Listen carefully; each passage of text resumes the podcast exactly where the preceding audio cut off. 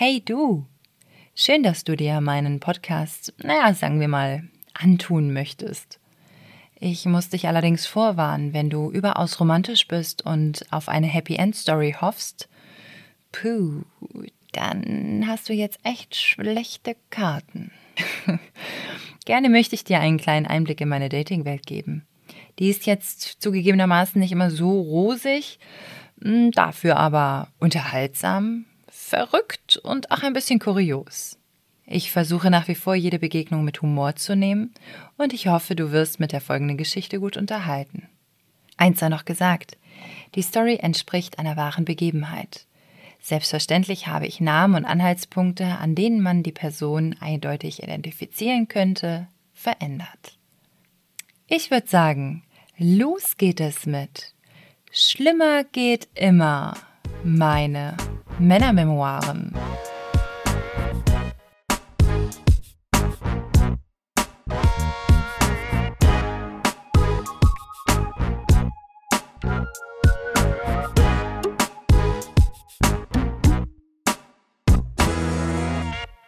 Jasper, der Reisende. Kurzer Faktencheck. Mein Alter, groß, in einem soliden Arbeitsverhältnis und eigentlich recht perfekt. Tja, wo soll ich hier anfangen, ohne dass es mir mein Herz zerreißt? Der Jahreswechsel lag gerade hinter mir. Da meldete sich Jasper über die sozialen Medien bei mir und fragte, ob wir uns nicht mal kennenlernen wollen, da es bislang ja nicht geklappt hat. Wir standen seit August in Kontakt, da wir beide eine gemeinsame Eigenschaft teilen. Die Körpergröße. Wir sind beide sehr groß. So groß, dass man über eben diese Netzwerke sich zusammenschließt, um Freizeitaktivitäten auf Augenhöhe haben zu können. Bei dem letzten Treffen, zu dem Jasper aufgerufen hat, war ich leider verhindert. Nichtsdestotrotz oder gerade weil er sympathisch wirkte, hatte ich nichts dagegen, in seine Veranstaltungsgruppe aufgenommen zu werden. Also tauschten wir unbekannterweise Nummern aus und ich konnte den Austausch von anderen Großen bei Freizeitaktivitäten verfolgen. So, nun kontaktierte er mich direkt. In einer Phase, in der ich gerade zwei, drei Dates mit jemand anderem hatte, ich mir aber schon eher sicher war, dass es nicht passen wird. By the way, dieser Typ war so unspektakulär, dass er es hier in den Podcast nicht geschafft hat. Also war ich dem großen Mann gegenüber durchaus aufgeschlossen, wollte aber partout keine Dateverabredung. Dies habe ich ihm auch so mitgeteilt, dass wenn er mit einer platonischen Ebene klarkommt, wir uns gerne treffen könnten. Also haben wir uns auf einen Afterwork-Drink mit Snack unter der Woche verabredet. Donnerstagabend, Job fertig, schnell in andere Klamotten gesprungen, schwarze Skinny Jeans, Boots und Schlabberpulli. Musste ja echt nichts Dolles sein bei vorangekündigter platonischer Ebene. Ich stand vor dem überlaufenden Lokal. Eine Warteschlange reichte bis nach draußen. Ich drehte mich um und sah ihn. Wow. Riesig. Sehr sympathisch und nett, schon aus der Entfernung. Er kam näher. Okay. Memo an mich. Wer hat hier was von platonischem Blablabla Bla, Bla gesprochen? Wir hatten schnell eine Alternative zu dem überfüllten Restaurant gefunden. Ein entspannter American Diner Burger Selbstbedienungsladen. Genau das Richtige für mein Dress mit Biker Boots und Jeans. Jasper bestellte Essen, ich organisierte die Getränke aus dem Kühlschrank. Ich drehte mich um und da war es auch schon um ihn geschehen. Sein Blick war wie verzaubert. Ich bin doch nur zum Kühlschrank gegangen. Okay, aber das war der Moment für ihn. Sein Moment mit mir. Hm. Wir aßen, redeten, lachten. Es war sehr schön. Er begleitete mich zum Wagen und aufgrund der vielen Vollkatastrophen, die ich mit Typen erlebt habe, sogar noch einige mehr als diese Highlights hier in dem Podcast, mm, war ich echt ein bisschen am Zweifeln, ob er sich nochmal meldet. Auch wenn unsere Blicke tief und die Stimmung beschwingt war, wusste ich, das heißt nichts. Das heißt leider gar nichts. Er schrieb, er wollte mich wieder treffen. Wir trafen uns beim Italiener mit Kerzenschein, gingen danach noch in eine Bar. Es war wieder sehr schön. Es passte. Die Geschichte mit der platonischen Freundschaft haben wir beide nicht weiter verfolgt. Das dritte Date war dem Wetter geschuldet, unser erstes Home Date. Wir telefonierten gelegentlich, wobei er jetzt nicht so der Fan vom Schreiben und ständigen Kontakt ist. Finde ich auch ganz gut, da hat jeder so ein bisschen Platz zum Atmen.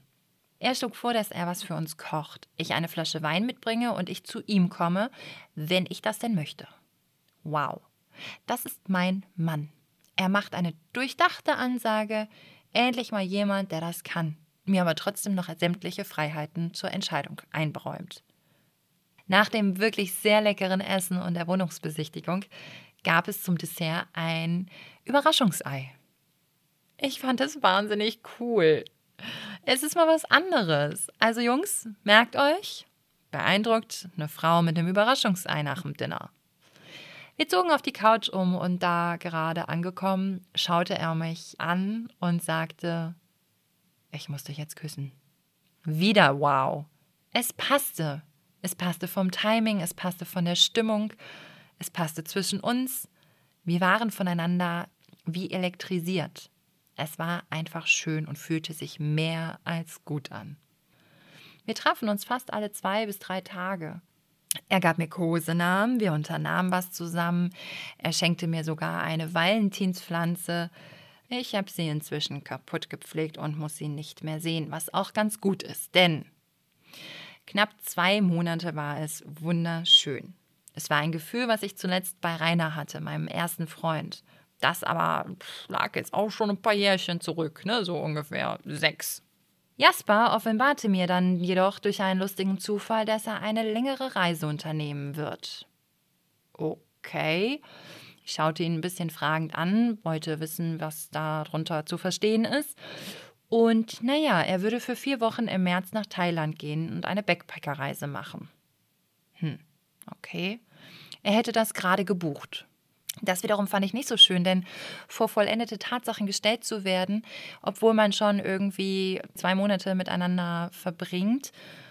Ja gut, es ist natürlich seine Entscheidung. Ich hätte mich da auch nicht gegen gewehrt, aber das war dann jetzt schon so gebucht, so fix.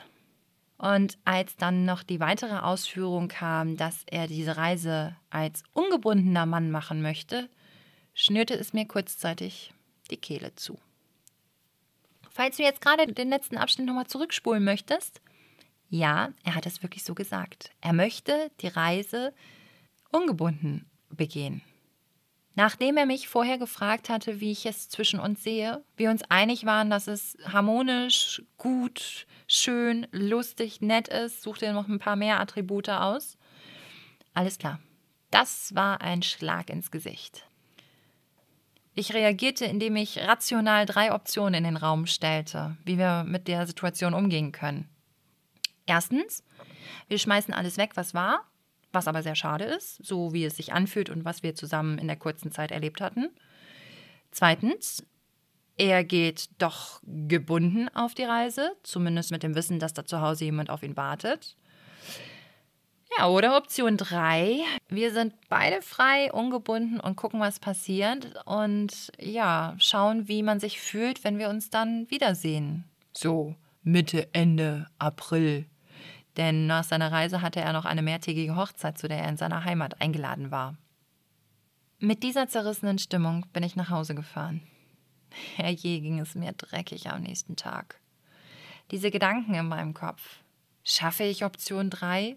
So mega cool, locker, wie ich sie in den Raum gestellt habe? Klar, es liegt auf der Hand, dass das seine favorisierte wäre. Damit umzugehen war schon echt heftig. Zugleich war ich aber irgendwie sauer auf mich, dass ich nicht so cool und locker sein kann. Und gleichzeitig war das für mich ein Feedback meines Herzens, dass nämlich Jasper sich da leider schon ganz schön breit gemacht hat. Damn it. Anstelle, dass man sich vor seiner Abreise regelmäßig sieht und möglichst viel Zeit miteinander verbringt, haben wir uns schon eine Woche vor seiner Abreise gar nicht mehr getroffen. Er ging nicht mehr ans Telefon und auch einen Abend vor seiner Abreise war er nicht erreichbar.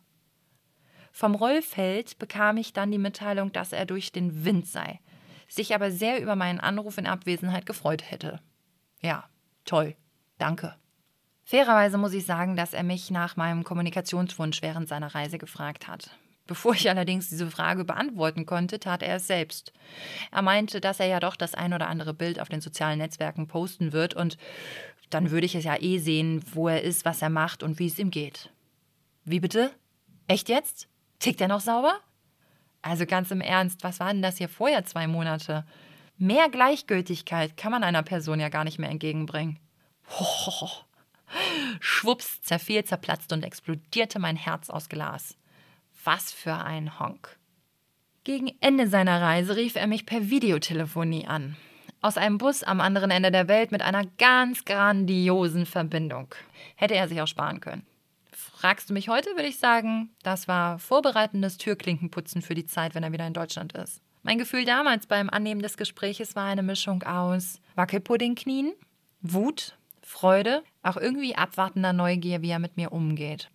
Ja, Fazit, meine Wut und meine Enttäuschung, meine Verletzung, die er in mir ausgelöst hat, überwiegten, sodass es zu keiner Zukunft mit einem Wir oder uns kam. Wir haben uns auch nicht mehr getroffen, als er wieder zu Hause war. Irgendwann eine Zeit später kam eine Nachricht von ihm, dass es doch schön doof von ihm gewesen sei. Tja, wenn der Zug einmal abgefahren ist, ist es dann halt auch irgendwie zu spät. By the way, bei einem Zug habe ich noch nie die Rückwärtslichter gesehen.